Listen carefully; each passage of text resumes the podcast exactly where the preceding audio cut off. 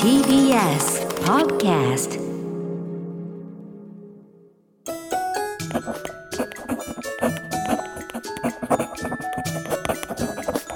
政治道楽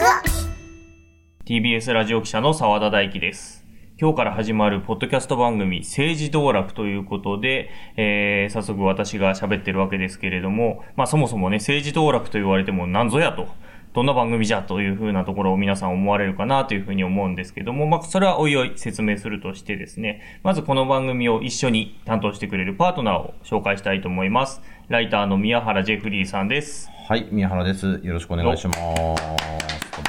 うもどうもどうもどうも。ね、これ音聞いてもらってわかると思うんですけど、実はここスタジオじゃない、じゃない、じゃないんですよ。。なんと TBS ラジオの役員応接室なんかすげえいいソファーで。すごくいいソファーで、なんか、こう議員会館っぽいですごく、ものすごく議員会館っぽい場所なんですけども、なんでこんなところで撮ってるかっていうとですね、えーこのポッドキャスト、あの TBS ラジオのポッドキャスト番組なんですけれども、超低予算 でして、スタッフがいないっていう、ね。ねって言っちゃう。ねって言っちゃうんね。ということで、あの、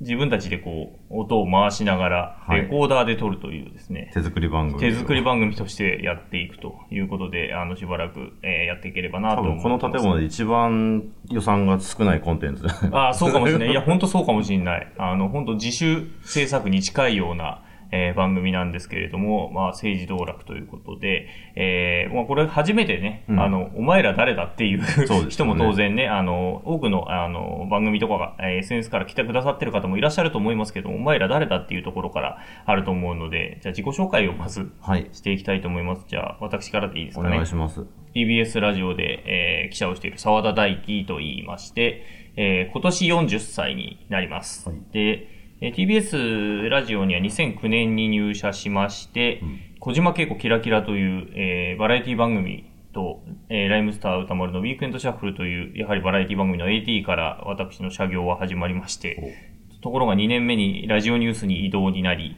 そこからはあとは報道関係のニュース番組のディレクターだったり、記者だったり、あと、テレビにも行って、えーテレビの政治部の記者をしたり、あとは、えー今何かと話題のサンデーモーニングのディレクターをしたりとかですね、をして、えーそれでラジオに帰ってこいと言われて、えー、荻上チキセッションとか、荒川強啓デイキャッチとかを担当した後に、今、えー国会担当の記者をしていると。いうような人間でございまして、えー今だと、荻上チキセッションとか、金曜日の明日のカレッジ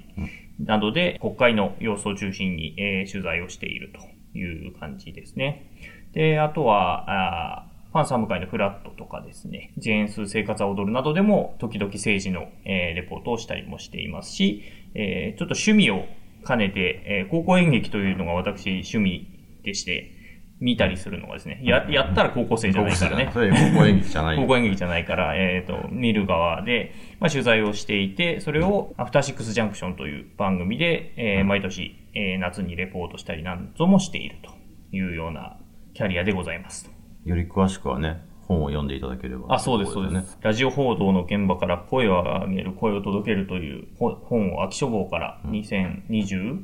年に、えー出しておりますので、よろしければ手に取っていただけたらなというふうに思っています。はい。そして、私の向かいにいる宮原さんは、はい。宮原ジェフリーです。えー僕も澤田さんと同じ年で、今年、えっ、と、もう収録時点で、もう来月ですね、40歳になります。選挙ライターと名乗って、まあ、選挙に関することをいろいろ取材しては、えーまあ、記事として書いたりとか、それこそ、その、澤田さんの縁も含め、TBS ラジオでもいろんな形で、えー選挙があるたびに呼んでいただいてお話をしたりとか、えー自分で、ちょっとまあ、企画を立ち上げてトークイベントをやったりとか、っていう形で、その、まあ、選挙、ちょっとなんかせい、いわゆる政治記者のややるようなことではない視点で、えーあんまり新聞やテレビとかでは取り上げられないような候補者のことだったりとか、ちょっと違った視点で、えーものを見て、ちょっと面白おかしくですね、発信するようなことを、もう結構長いことやってますね。もともと選挙 .com というウェブサイトからスタートして、その後、まあ、自分でも本を書いたりとか、まあ、いろんなメディアでも文章を書くようなことをさせてもらってます。で、今に至っているという感じです。そうですね。TBS ラジオだと、あの、まあ、荒川京家でキャッチも出てられましたし、あとは、あの、工藤さんに言ってもしょうがないんですけどに、あの、選挙があるごとに出る人。そうですね。あれは、その、アクションの頃から出してもらってて、ですね。まあ、セッションもそう、あの番組、仮名で皆さん、あの、と出演者の人は大体か仮名で愚痴を言うんですけど、宮原さんだけ、そうそう、一緒に大体呼んでいただく畠山さんだけ、なあなぜか、ね、M 原さんにならずにはい出させてもらってるっていうのが、実はウィキペディアにそのことが書いてあって、工藤さんの番組の。はあはあはあで、そこが唯一多分僕の名前が赤字で載ってる。おそうなんだ項目って。まあそんな感じで。そうですね。であと、お互い、あの、本業の延長で、うん。なんかネットで話題になることがあり、本業の延長でネットで話題ですかね。お互いに。お互いにえ沢田くんなんか話僕題になっは、あの、某オリンピック組織委員会の、本業あ本業ね。本業と本業で、まあまあまあまあまあ、あの、県で話題にねなっ。たりあ、、そうか、話題になった。そうね、はい僕も去年。で宮原ジェフリーさんは、沖縄の、あ沖縄の、そうですね。あの、えっとひろ、ひろゆきひろゆきさんさが、辺野古の、そうですね、反対運動、建設反対運動について、まあ、茶化したことに関して怒ってたら、えアベマプライムに呼んでいただいて、なんかいろいろ 書かれたり。いろいろ書かれたりしてましたねれたり、まあ、褒めていただいたり、いろいろな反応をいただきましたとっていうね。いうこともあります。はい。そんな二人です。はいそんな二人、な、なんなんだこの二人、同じ、同じ四十でっていう話なんですけど、まあもともとはですね、二人とも、えー大学が同じということで、でね沖縄県の琉球大学というですね、国立大学にうん。通っておりまして、しかも大学の寮がそう。同じという。そうなんですよね。はい僕らのね、す寮、まあ個室なんですけど、はいその10人ぐらいで共同でリビングを使っていて、っていうのが1ユニットになっていて、当の、えー隣のユニットが沢田くんが住んでいて、はい。私が、えっ、と、か解放っていう寮だったんですけども、海の国と書いてはい解放と書いて解放寮の、私は A の2階。うん。僕が B の2階で、はい。それで真ん中に扉があってですね非常扉なんですけど、それ開けて出入りができるという、非常にあの、あの、セキュリティ的にどうなんだっていうぐらいの、あの、ひあの、大学寮だったんですけども、まあそこの、え2階に両方ともいたということで、あの、二人で、えー解放2階二階派というふうに名乗ってですね、あの、2021年の衆院選そうですね。と、2022年の参院選で TBS ラジオの、えーはい。YouTube チャンネルで、えーそれぞれ7時間、5時間という、長時間のあの、選挙区解解説説動画を配信したとはい。いうことで、あの、それが一部で話題になったという。話題になってますね。やっぱその街頭演説とかい聞いてると、その、来てくれて、リスナーの方が、あれ見ましたよみたいなことを言っていただき、非常にありがたいんですけど、あだいありがたいのと同時に大体すいませんでした、あんな長いやつ。なんか謝っちゃうっていうのもある最初の時点で耐久ってついてた。耐えてってそいう耐久、7時間耐耐え久。忍び。そう最初5時間耐久って言ってたんですけど、それが7時間になってたんですよね。うん確か、あの、衆院選の時はそうでしたね。そう。で、でもあれ結構同時再生で、あの、同時接続で1000人とかご覧になってくださってて、しかも見てくださった方は結構有名な方もいて、ね某テレビ局の官邸キャップご覧になってたりとか、あと某、えーコラムニストの方も、うん。かとか、某有名漫画家さんとか、ね書いていただいて。えーえー某アイドルの方とかも見たという話もね、ね。一つ手に聞きましたけども非常にありがたいことなんですけども、まあその延長で今回こういう配信もしていくっていうところなんですけども、まあ二人の共通点、沖縄のその琉球大学に通ってたってだけじゃなくて、うん。まあサークルが同じで、まあクイズ研究会というところにいたんですけども、うん。まあクイズはそこそこにしながら、うん。あの、クイズをしながら政治の話をひたすらしてた二人っていう。そうですね。まあはい。雑談、そうですね。たわいもない話を、たわいもない政治の話、たわいもない政治の話ってあんまそうそうしないですよね。あでもそう、たわいもない政治の話をしていたっていうところがね、二人の関係性ですよね。うんやっぱそういうことができる人って、大学に4年間いて、政治のことを割とがっつりと喋たわいもなくがっつりと喋るっていう ことをしてたのが宮原さんだけだったから、別に大学で政治を勉強したわけではないんですよ。そう、それぞれ違うんですよね。私は民族学で、僕哲学をやってた。んですよね。全然違うところなんですけど、なぜか政治の話を二人でずっとしていて、まあ、っていうのはやっぱクイズやってたっていうのがあるかなと思ってて、クイズってやっぱいろんな分野のいろんな単語を知ってたり知らなかったりみたいな中でやってて、で、そういった中で どうもこいつが作ってるクイズ、クイズおかしいぞっていう のがあって、そう、そこで、あ、あまあ話、そういう話をするようになったのかなっていう。ありますよね。なぜそこで押せるって言ってなね、二人でね。なぜ俺の地元の政治家が答えになる問題を出してくるんだ、お前は、みたいな。あったあった。そんなことは。そうそうそうそう、二人で、わやいのえのやってたんですよね。やってましただその延長で今、その、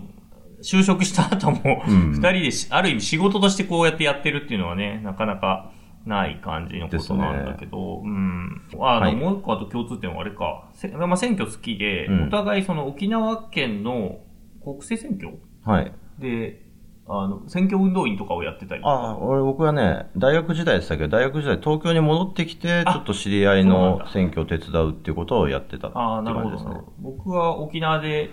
住んでる選挙区でうん選挙運動をしていて、うんうんあの、沖縄の独特の選挙運動の一つ、手振りっていうのをやってました。はいはいはいはい手振り。手振り？手振り手振りって、な、なんなんですかね？今今の声はっていうところなんですけど、この二人で喋ってると、あの、どこまでも変な方に行くっていうことで、あの、あの、影の人として、あの、ヤガさんという方にたまに出てきてもらいます。はい。はい。手振りって何ですか？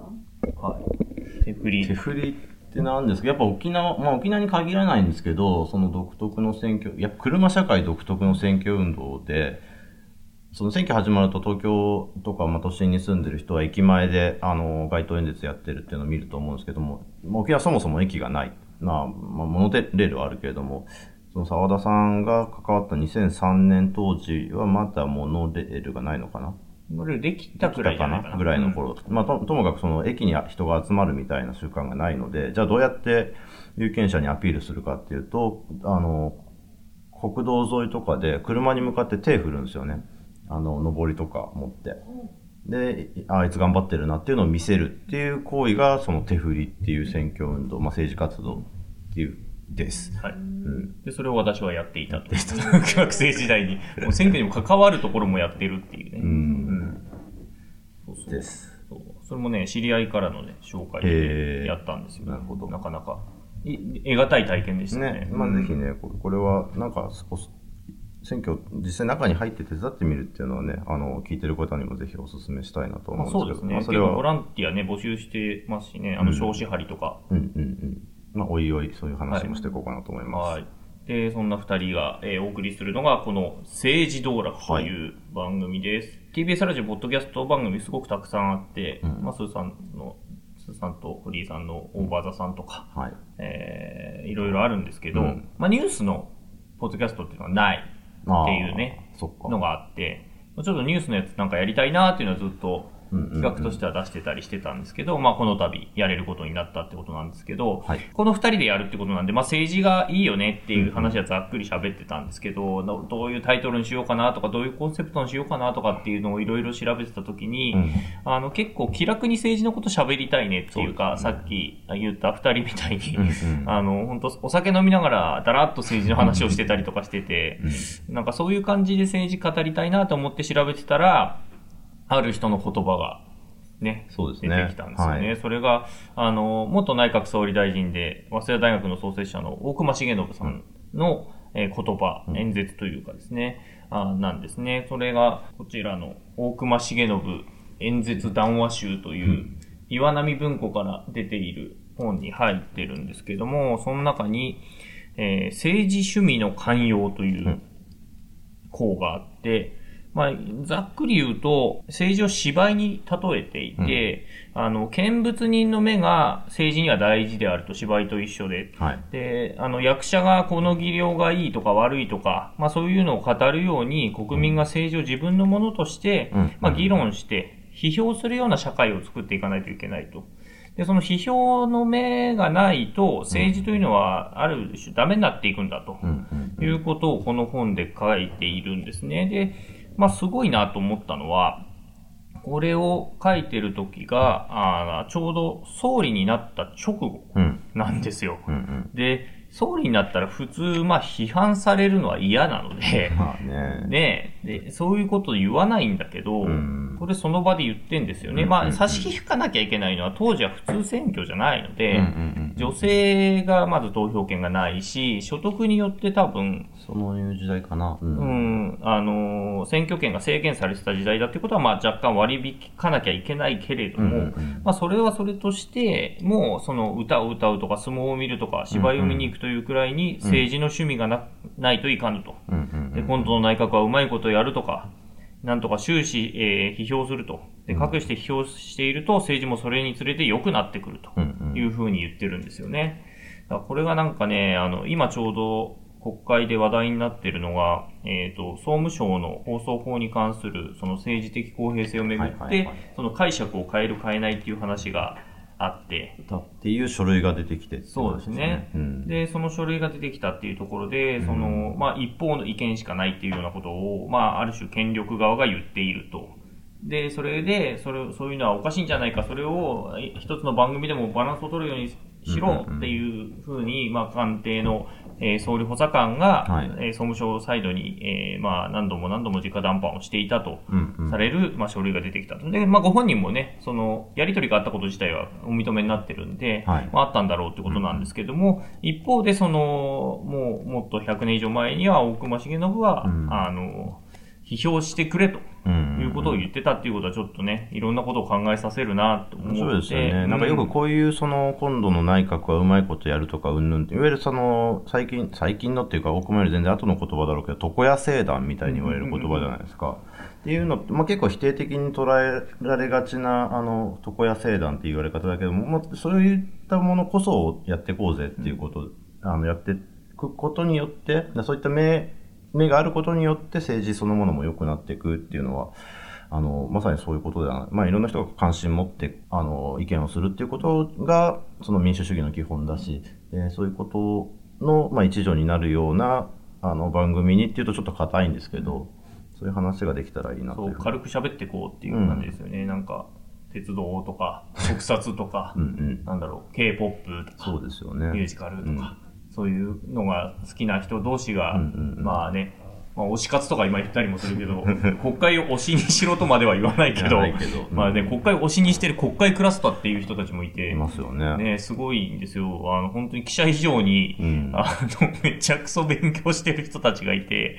いやーまあ、マニアですよね。逆にすごい勉強になるというか、あの、うんうん勉強になるなんて言っちゃいけない気も、こっちもプロだから言っちゃいけないんだけど、本当にでも勉強になるような、あの、ね、あの、SNS で発信してる人たちもいるんですけど、うんまあそういう感じで、感覚で国会を見たり、うん政治を見たりっていうこと、あるいは見るだけじゃなくて語ったり、うんうんまあもちろんこれで言ったら聞いたりっていうことも、で、まあそして考えたりっていうことをしていければなというふうに思って、この番組を立ち上げました。はい。ということですね。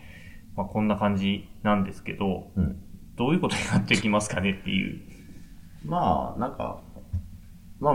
いくらでもね、ネタはあるので、またその実際に起こったことをすぐにって、ちょっとポッドキャストの性質上すぐにその速報性があることっていうよりは、なんか起こったことを、最近話題になっていることをきっかけに、なんかそれに関する歴史を振り返ったりとか、あの、深掘りしてみるとか、ちょっと横に話を切ってみるみたいな切り口で話せたらいいかなっていうのはちょっと思ってるところです。まあ、結構トリビアルなこともしたいし、うん。あとはでもやっぱりね、あの、せっかくラジオ局だし、はい。まあ私も国会を現役でまあ取材している記者でもあるので、うん。まあ取材の裏話とかもできればなとも思うし、国会のせっかく論戦が私は好きで、うんうん。見るのが、本当に、あの、野球を見る感覚というか、あの、おじ、あの、父親とかが子供の頃に、おさ、ビール飲みながらプロ野球中継を見て、うんうん。ああだこうだ言って、文句言いながら見てたのと同じように、あ、これいい質問とか言いながら、うんうん。国会み、あの、記者室で見てて、ちょっとうるさいって言われるぐらい、リアクションしながら国会見てるやついないよっていう、いいね、それ。答えてないぞとかね、うん。よく言ったとかね、う。ん。すごいですね。うん。ナイス委員長とかね、そういう感じで国会を見てたりするので、まあそういう音声とかもうんうん。ぜひ、あの、どっかで出したりとかもしたいなという。応援上映みたいな。そうそうそうそうそうそう。結構ね、あの、やっぱし、こう、国会論戦チンプレー、コープレーっていう、荻上チキセッション22から始まった企画があって、それ、あの、まあ、定期的に放送してるんですけど、はいやっぱテレビの報道、まあ、の、あの、国会の企画って、うん本当に1やりとり2やりとりぐらいでニュース終わっちゃうんですよ。うんうん。でもやっぱり、えーそれだとトータルでやっても長くても3分とかうん5分とか、うんそのぐらいの尺なんですね。で、そのうち、だから実尺で言うと本当のやりとりは1分ぐらいしかないとか。うんでも、国会って本当に1日7時間8時間やっていて、うんで、それが複数10個とか1日やってたりとかするわけなんですよね。だからそれだけ質疑の数があって、で、荻上チキセッションはすごく国会を取り上げている番組で、うんうん。1日20分とか、ですよね。あ荻上チキさんが、うんあの解説して音声とともにやってくれてるので、すごく TBS ラジオは国会を取り上げる局だっていう認知は永田町の中でもされてるんですけど、うんでもやっぱそれでもこぼれるものってすごくたくさんあるので、うんうんうんまあ、そういう音声、あの、運営式セッションでやっていた国会の戦チンプレー、コープレーからさらにこぼれたようなやつとかも含めてやっていけたりもしたらいいなというふうにも思っています。はいはい。あとは何かありますか？他は。まあ、やりながらね。あゲストもね、なんかあったら呼びたい。うんねそうそう、さっき言ったね、国会超詳しい国会クラスターさんたちもね、どっかで呼びたいなとか思ったりとかね。です結構匿名でやってらっしゃる方だと思う。でも音声だけの出演音声だけだったらね出てくださる方もいらっしゃるかもしれないし、今ね、うん結構ツイッターのスペースとかをやってる方とかもいて、はいはいそれもたまに聞いたりもしてるんですけど、なんか、そういう方々呼んだりとうんか、とかね。うんまああと選挙立候補したことがある人とか。あ、そうね、うんいいね。なんかそんな風にもやっていきたいなとも思います。はい。で、ちょっとマニアックになりそうになったら、あの、うん。横からさっきみたいにヤガさんっていう、うん。えー TBS ラジオのスタッフの人が、あの、時々チャチャを入れて止めに入ってくる止めに入ってくる。本当止められないとね 無限にね。無限にね、取っちゃうので、そうそうそう。だからあれね、あの、総選挙のあの配信番組が最初5時間耐久って言ってたのがいや本当に7時間になったっていうのは多分そこら辺のね、誰も止める人がいなかったんで、だから参院選の時はあの南部ひろみさんに入っていただいて、あの制御していただいたっていうあのも。うでも優しく聞いてくれちゃうから まあ、伸びるは伸びる。でもあれで、あの時話したことは割とその後現実世界になってきたところではあったりあれの振り返りをちょっとやってもいいかもしれそうないですね。ね。うんああと読んだ本とかね、見た映画とかの話とかもね、時々していきたいなとも思っています。はいで、あと、この番組、あの、うんホームページというか、ツイッターの、はいえっ、と、アートワークとかあ、そうだ。をやってくださったのが実はですね、はい漫画家のはい。松田直子先生です。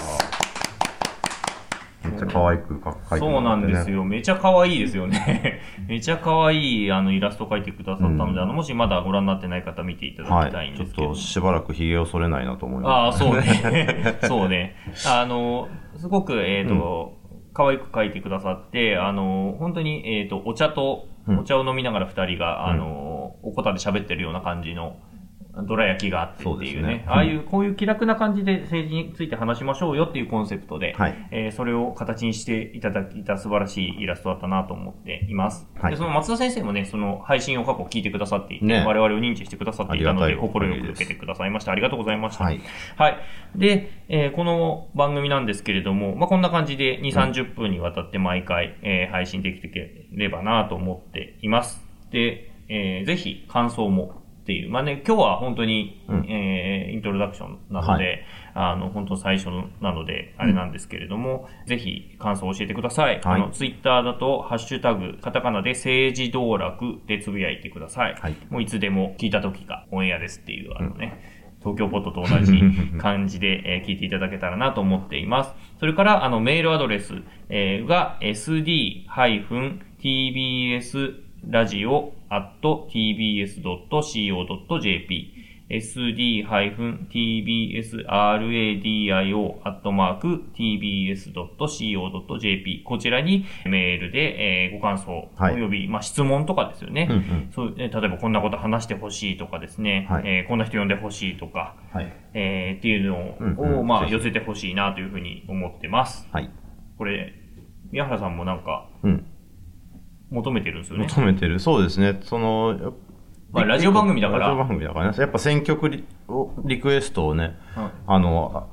してもらいたいなとは思ってるんですけど、選曲選曲のリクエストですね。選挙区選曲ですね。まあ、ポッドキャストなんで音楽人のやつかけらんないので、っていう理由というかですね、選曲について、この、私の選曲について、深掘りして話してほしいみたいな。いや東京行くですよね20分やっぱりっていう東京行くとかね。本当に、毎回、表裏が変わりますよね、みたいな、そういう感じとかね。全然、あの、舞鶴市議会議員選挙についてって言われたらちゃんと勉強していきますので、あの、そういったリクエスト、選曲リクエストのコーナーも、あの、